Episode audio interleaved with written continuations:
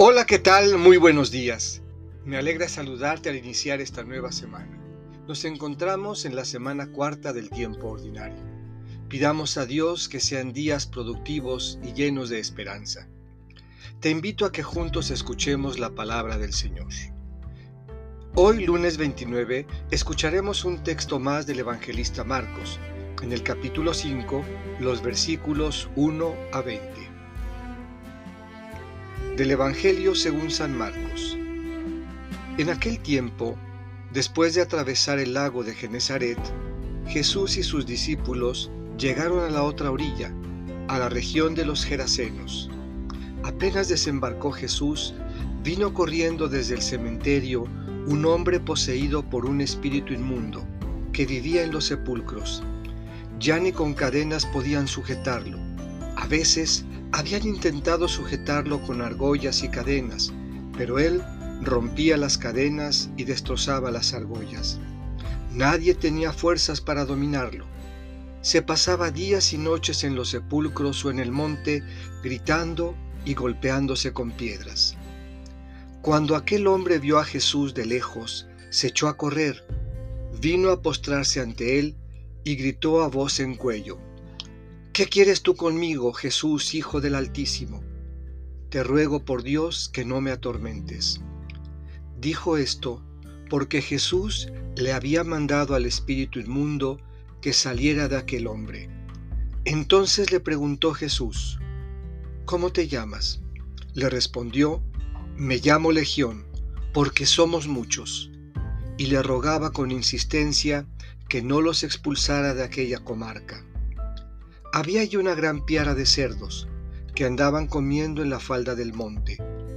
Los espíritus le rogaban a Jesús, déjanos salir de aquí para meternos en esos cerdos. Y él se lo permitió. Los espíritus inmundos salieron del hombre y se metieron en los cerdos, y todos los cerdos, unos dos mil, se precipitaron por el acantilado hacia el lago y se ahogaron.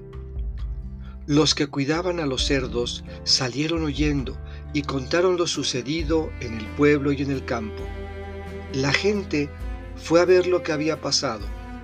Se acercaron a Jesús y vieron al antes endemoniado, ahora en su sano juicio, sentado y vestido.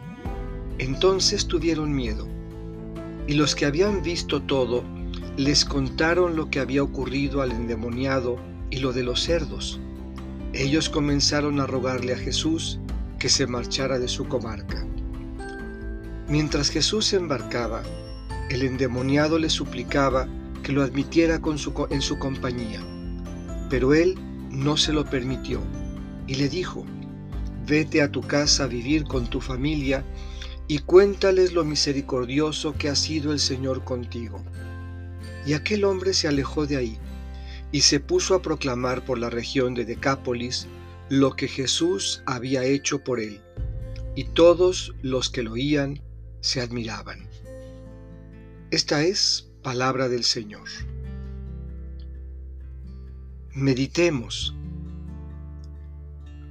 Hoy vemos cómo el mal, el demonio, se ha apoderado con su presencia de la vida de tanta gente, de sociedades y pueblos hombres que actúan poseídos por la envidia, el poder, el odio, la violencia y el sometimiento a sus hermanos.